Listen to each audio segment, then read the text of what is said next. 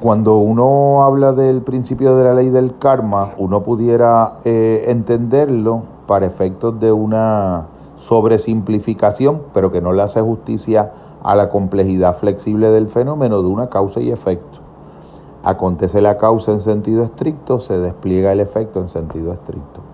Es un poco más flexible y como todo fenómeno complejo, lo que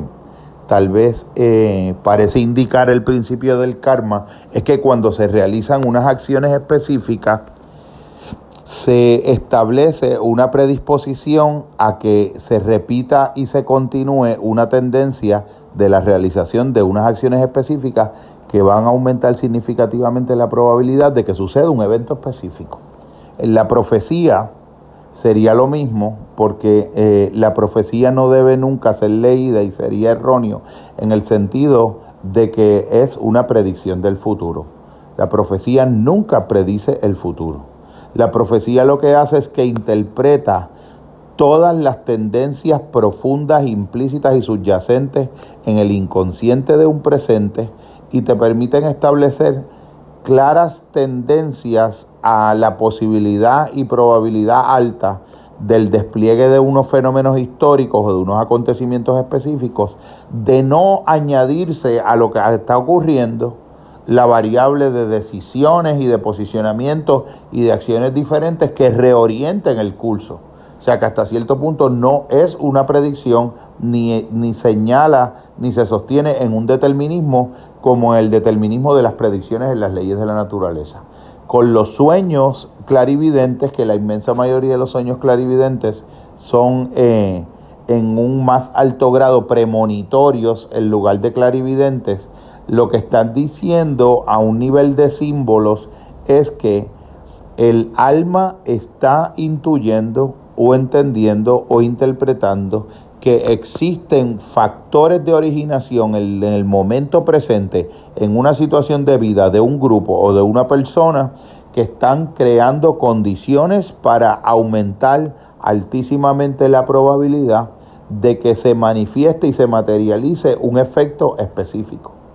Pero de alguna manera la mente lo que está haciendo es una lectura simbólica proyectiva que analiza los factores que está intuyendo que están ocurriendo en el presente de un fenómeno que van a predisponer el conjunto de los elementos de ese fenómeno para moverse de algún modo hacia el horizonte de la materialización de un suceso o de la realización de una realidad específica. Por lo tanto, tanto en el caso de, la, de una idea más madura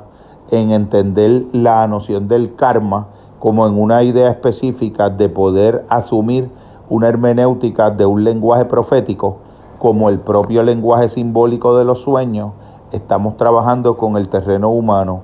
de altas probabilidades de manifestación de un fenómeno, de darse la continuidad específica de los factores que se están dando en un momento presente. En muchos de estos tres áreas de, del entendimiento humano puede abrirse la posibilidad de que el presente introduzca variables eh, adicionales a las que se están dando en el proceso que reorienten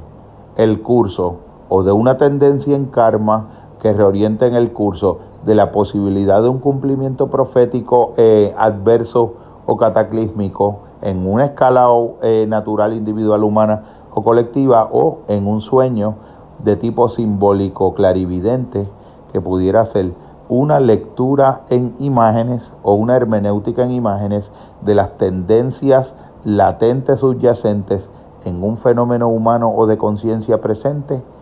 que parecen anunciar la posibilidad inminente del despliegue de un efecto de no darse los elementos correctivos que siguen estando disponibles para la libertad humana de introducir voluntariamente variables trascendentes y espirituales en un fenómeno que puedan reorientar y posibilitar trascender las tendencias que le son inherentes al propio fenómeno. En ese sentido, pudiéramos decir que no estamos trabajando en un terreno del, estricto determinismo de tipo físico causal, sino que estamos trabajando con la